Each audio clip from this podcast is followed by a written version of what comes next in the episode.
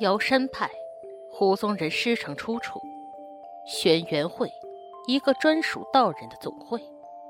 走阴婆，灵魂出窍走去阴间。司徒山空，年逾七旬的老符师。差无道的纷争已经终结，可他们的故事仍在继续。你确定，你愿意错过这一切吗？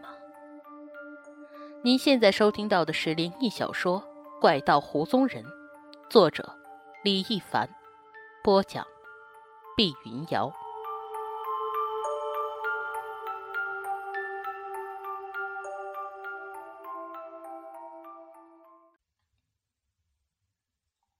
第八章，好戏将演。我白了胡宗人一眼，然后到里屋倒了一杯给他。黄婆婆接着说。这翁女士既然在商场上如此成功，这就说明这个女人最起码是不蠢的。其实丈夫的那些乱七八糟的恶心事儿，她心里都知道，只是一次次容忍，装不知道。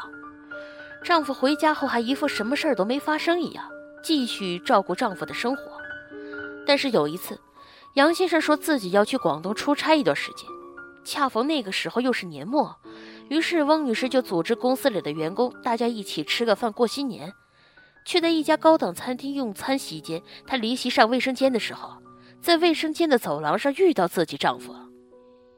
翁女士说：“如果说之前的一切都还能容忍，因为自己毕竟没有亲眼所见，但是那一天她真的是忍无可忍了。”厕所外走廊上，丈夫正喝得有点醉醺醺的，搂着一个年轻姑娘的腰，做着一些非常下流的举动。亲眼目睹这一切后，翁女士再也无法忍受了。她扑上去就跟丈夫扭打在一起，这打架的动静惊动了餐厅里的保安。此刻的翁女士再也顾不上自己女强人的面子，全然像个泼妇似的。而这一切都被循声而来的公司同事们看在了眼里。那件事之后，杨先生在家里跪在地上请求她的原谅，说的言之凿凿，声泪俱下，还不停打自己耳光。翁女士咬咬牙，再度忍了下来。但是却失去了以往的信任和信心。翁女士说：“杨先生在那之后乖巧了一段日子，尽管百般献殷勤，翁女士心里头始终有着那么一块疤痕，那感觉就好像吞了别人一口痰似的恶心。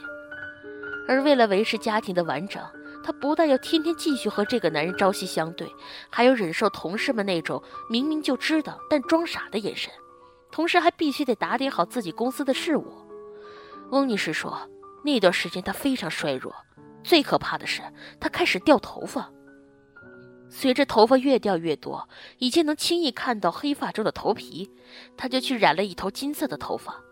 这样一来，就能看上去不那么像掉发的人。但那始终只是一个暂时的办法。到最后，她给自己买了假发，假发的颜色就跟自己染发的颜色一样，为的也是不让人看出来。而且渐渐的。”他开始习惯了白天都不去公司，等到同事们都下班以后，自己才到公司去理账。而到了二零零九年的时候，丈夫的那些怪现象又开始重新出现，但是翁女士早已心灰意冷，连想都懒得去想。那天她依旧回公司去加班，到晚上快八点的时候，下起了暴雨。翁女士平时是不怎么自己开车的人。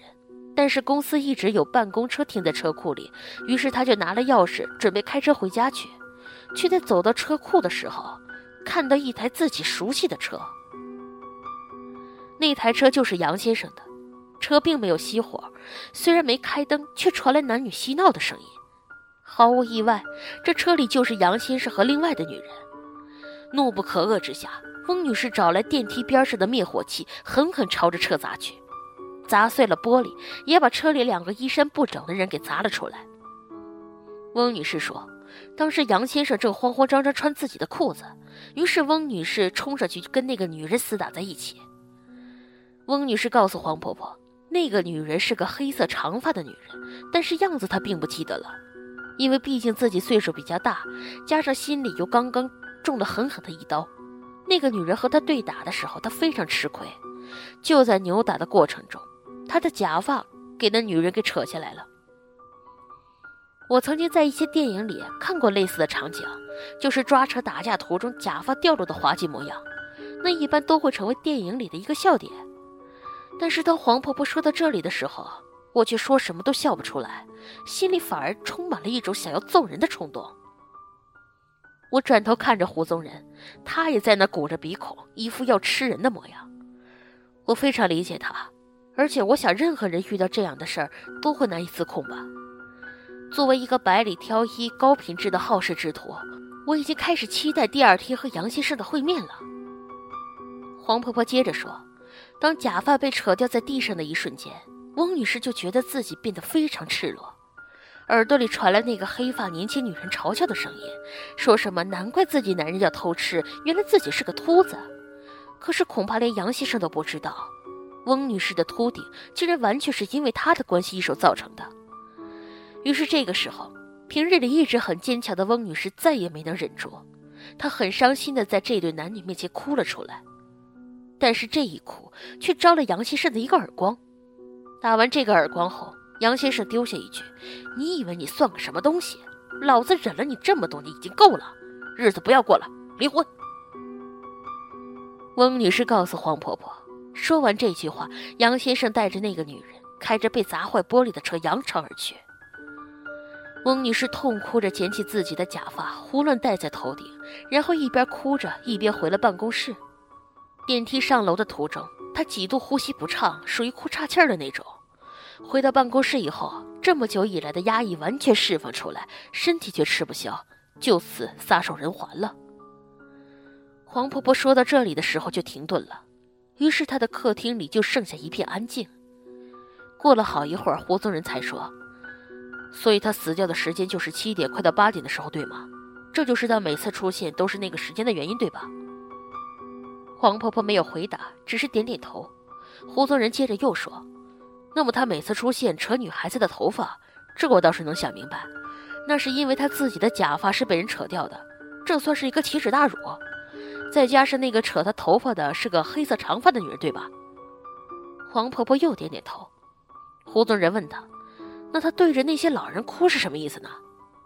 黄婆婆叹了口气说：“大概他也想要找人倾诉吧，就像我一样，老了上了岁数，知道点事儿。”比较懂得开导人，所以她想要把自己的苦说出来吧。黄婆婆接着又说：“可是说出来又能怎么样呢？那些人又没有办法听懂，就算是听懂了又能怎么样呢？终究还是死了。”黄婆婆的语气始终是老态而平缓的，在我看来多么无可奈何的一件事儿，她这么娓娓说出，却凭空增添了一份悲凉。胡宗仁点点头，说：“他明白了，知道该怎么做了。”说完就拉着我准备离开。黄婆婆送我们到门口的时候，对我和胡宗仁说：“至于这位翁女士，等你们处理好以后，记得给我来个电话，我好给她折个牌位，替她念念佛。本来已经够可怜了，还流连在外这么长时间，我害怕阎王爷不收，下去怕是要受苦啊。”实话实说。黄婆婆口中的阎王爷和阴曹地府，我其实是不怎么相信的，甚至连黄婆婆自己都曾经跟我坦言过，对于这一类说法的描述，从来都是前人传给后人。即便她自己算是我认识的师傅当中最厉害、最牛叉的一个走阴婆，她也仅仅是能够和阴人沟通而已，她也从未亲眼见过阎王爷或是地府的存在。早在和差不到对着干的时候，她曾经因为我身上的那个女阴人而去告过阴状。他也说，只是在一块什么大石头跟前儿对着石头说了一阵而已。但是黄婆婆念了一辈子的佛，年轻的时候手艺更是我和胡宗仁望尘莫及的，所以她既然这么说，自然是有她的道理。而且她发自一片善心，也算是在她看来与人于己的一个交代了。辞别黄婆婆以后，我和胡宗仁走到她家楼下。每次我到黄婆婆这里来，必然要吃的就是掰个牛肉面。胡宗仁是个道士，按理来说吃牛肉基本上是一种欺师灭祖的行为。那据说是因为太上老君就是骑牛的，而道人们大多脾气犟，所以俗称牛鼻子。而胡宗仁却从来不计较这些。于是我俩走到店里，每人来了三两面。吃饭间我们什么都没说，而是各自揣着心事。我当时心里反复在想着，黄婆婆肯定不会骗我们的，而死掉的人已经没什么东西可以继续失去了，所以她也不存在着诬赖栽赃杨先生的可能性。所以，翁小姐的阴人跟黄婆婆说的话应该是绝对真实的，就算带着一些翁女士的主观想法，但事情的经过肯定不会相差太远。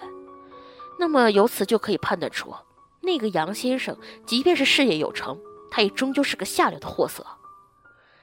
我本身也是个嫉恶如仇的人，所以对于这样的家伙，就算不能让他受到什么实质上的伤害，也要让他明白。自己究竟是怎么害死自己的糟糠之妻，又怎么踩在他的灵魂上洋洋自得的生活着？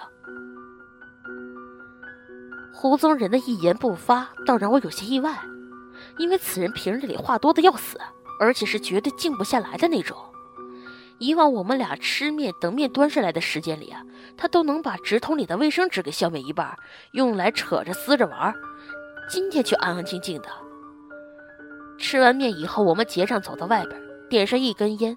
我察觉到时间已经比较晚了，就跟胡宗仁说：“要不咱们今天就先回了吧。”胡宗仁点点头，突然冲着我邪邪的一笑，然后说：“明天好好玩玩那个老混蛋，你看如何？”“好啊，玩死他个狗日的！”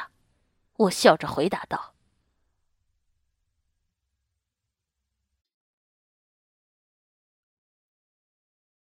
本章播讲完毕，感谢你的收听。